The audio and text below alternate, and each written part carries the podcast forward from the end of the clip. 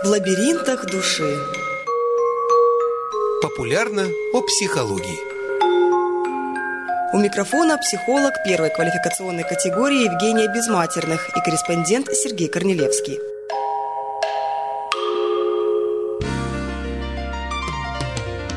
И вновь мы путешествуем по бесконечному лабиринту души. И э, когда отправляешься в дальнюю дорогу по неизведанному пути, иногда помешать достижению цели может банальный каприз. Капризы бывают разные. Цена дудочки у всех бывает разная. Папа, купи дудочку. Ну, на, сколько она там стоит?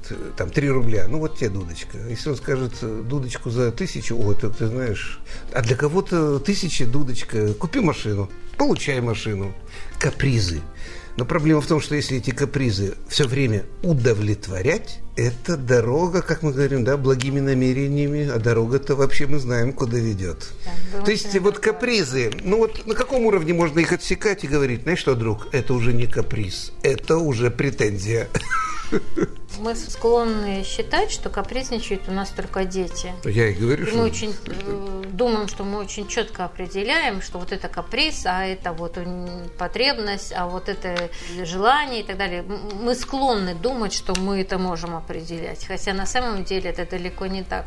Мы с вами говорили о том, что вот до трех лет ребенку капризничать, оказывается, можно на основании того, что у него достаточно мало еще э, словарный запас, в норме это около полутора тысячи слов, и, и он не в состоянии описать, что он действительно хочет, для чего ему нужно, что он чувствует в данный момент.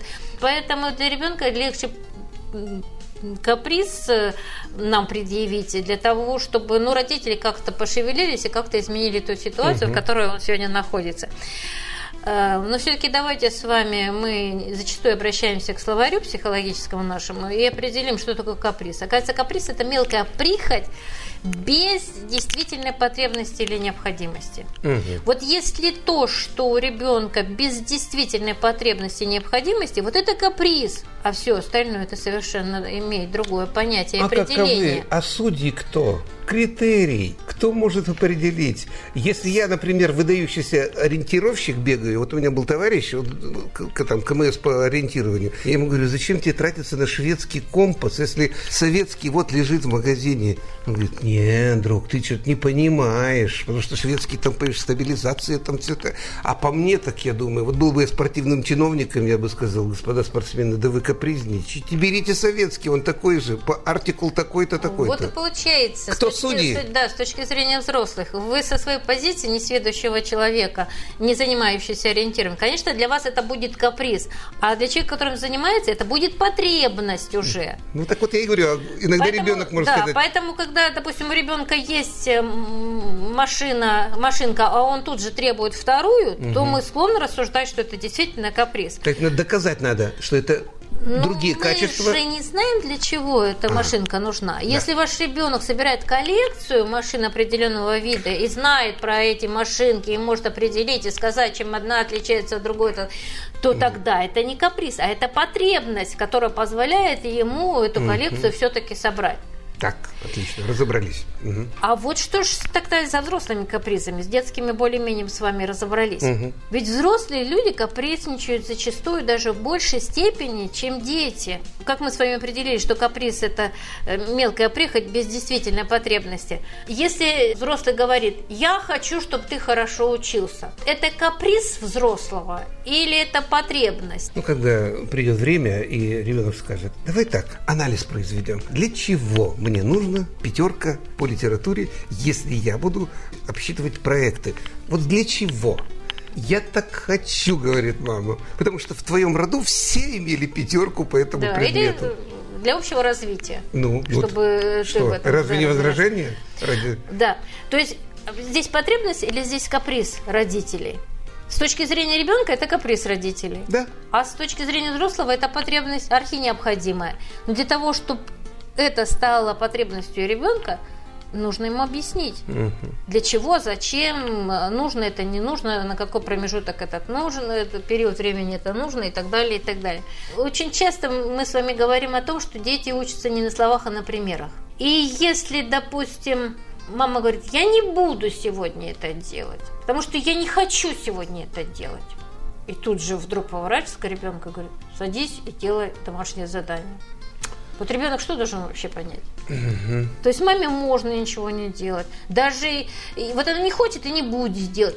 Ну не хочет ребенок сейчас делать уроки. Ну Почему ну, он-то должен это делать? Я думал, мама скажет, я не буду, не хочу ничего делать, обращается к ребенку, бросай уроки, пойдем в кино. Вот давай мы с тобой сейчас оба поленимся, я не хочу, ты не хочешь. Мы с тобой сходим в кино или просто поваляемся на диване, а потом встанем и все сделаем. Вот это совершенно другой подход. Ага, понятно.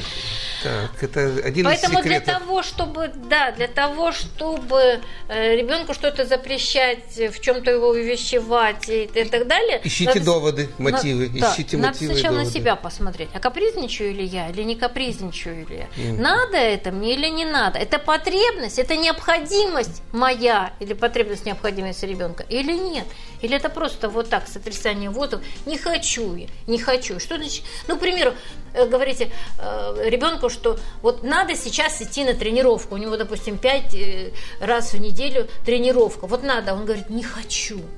Вот что делать? Ну, вы знаете, реально бывает иногда, что действительно не хочу. Ну, бывает. Иногда такое, надо ну, отдохнуть, конечно. Тогда надо вместе сесть и подумать, значит так, что мы скажем тренеру? Да. И тут идет процесс. Да. Четкие правила – это замечательно, но душевную теплоту-то никто не отменял. Если, допустим, вы сегодня дадите возможность, э, объяснив ребенку, поговорить с ним, дадите возможность полениться, то завтра он сделает в два раза больше – чтобы не было этого переутомления у ребенка, да. на основе которого уже отвращение к этому виду деятельности возникнет. Перед премьерами обычно в театрах вот идет интенсивная репетиция, но сутки до премьеры все, ничем не занимаемся, полное расхолаживание, чтобы не перегореть. Наверное, также перед стартами тоже, наверное.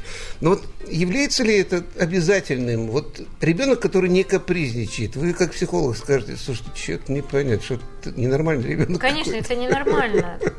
То есть он тогда просто не умеет отстаивать свои права. Он не умеет заявить о себе, о своих потребностях, о своих желаниях. Не, То ну есть он безропотно все воспринимает. А мы же понимаем, что каприз это безотчетная такая, на уровне первой сигнальной системы. Да. Иди сюда, не пойду.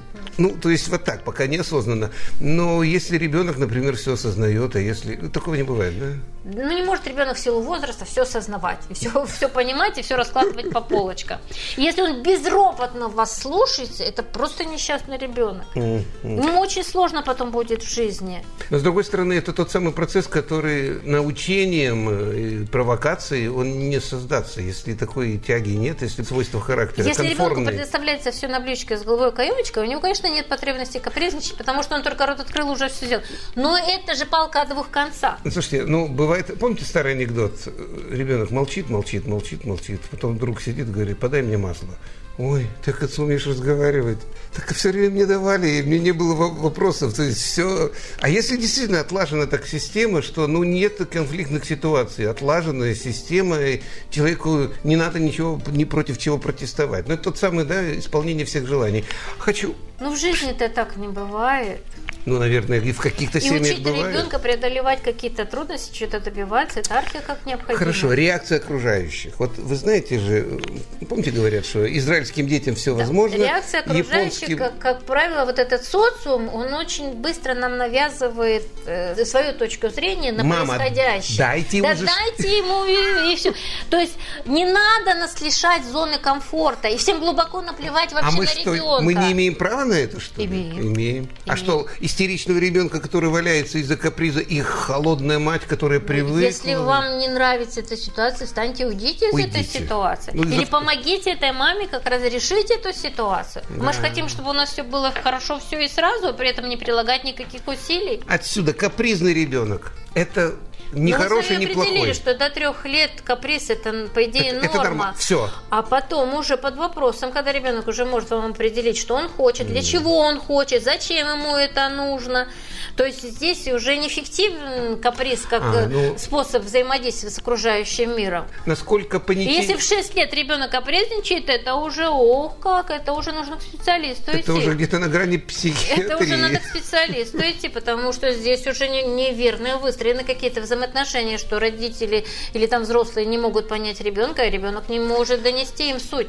Э, спокойное протекание периода капризного и переход в какое-то иное качество осмысленного взрослого человека, допустим, насколько это влияет общество. Мы знаем, что у нас общество становится несколько невротичным, нетерпимым. Насколько мы э, плачем вот такими слезами э, и лайкаем, боже мой, какую-нибудь сентиментальность, да, настолько же пни его, убей его. Мы же, вот это у нас же грань-то такая очень тонкая. И бедные дети, которые вдруг решают немножечко поиграться в каприз, и могут встретить такую такую реакцию общества, что это будет нервный шок, и он навсегда забудет, что такое капризничать. А если рядом находится взрослый, это его прерогатива, как из этой ситуации выйти, как, э, что ребенок в этой ситуации поймет. Если с точки зрения окружающих ребенок себя ведет как-то адекватно, то любой взрослый скажет, извините, пожалуйста, у нас, допустим, какая-то стрессовая ситуация, сейчас мы с этим разберемся. И все, и не будет уже такого. А то, как правило, бывает, начинаются со всех сторон крики, да успокой ты его, да что-то, мама не знает, что вообще с этим делать, она выбегает с этим ребенком, допустим, из автобуса, проблему вообще никто не решил, и мама получила целый комплекс неполноценности и так далее, и так далее. И ребенок уже не нужен, и он является причиной раздражения, и всего остального приносит только не беды, неприятности. И все, и запустился механизм шлепки в ответ на, как мы говорим, естественную, безотчетную реакцию каприза. Шлепки нормализуют обстановку? Есть притча. Э, одного священника спросили, отче, скажите, а, а что вот э, делать, э, наказывать физически, не наказывать физически? Он говорит, лошадь, когда на полном скаку несется к обрыву, увещеваниями и уговорами ее не остановить. Но она же не каждый день несется к обрыву. Это может быть единственный раз в жизни. Ну, логично, да.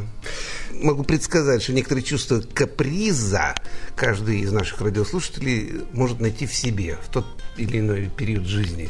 Но вот умение правильно реагировать, умение э, делать конструктивный выход и иногда капризу прикручивать еще мотивационную базу, между да, прочим, перейдет в новое качество. Может быть, этот каприз да. будет потом такой Как мы склонны поступок площадкой. переносить на личность человека, так мы и склонны вот э, проявления разовые, допустим, даже, опять возводить в какой-то диагноз и говорить, вот он такой, сякой уже пятый, десятый, уже ничем не справится. Mm. Ничего подобного.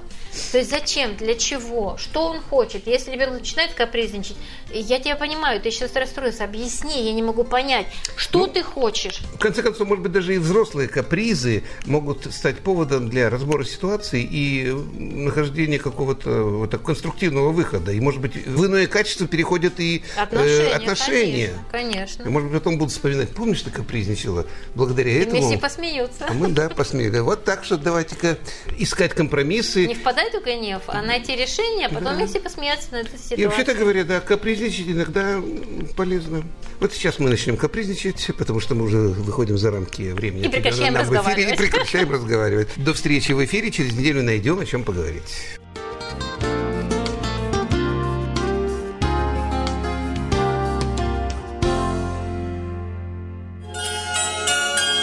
В лабиринтах души. Популярно о психологии.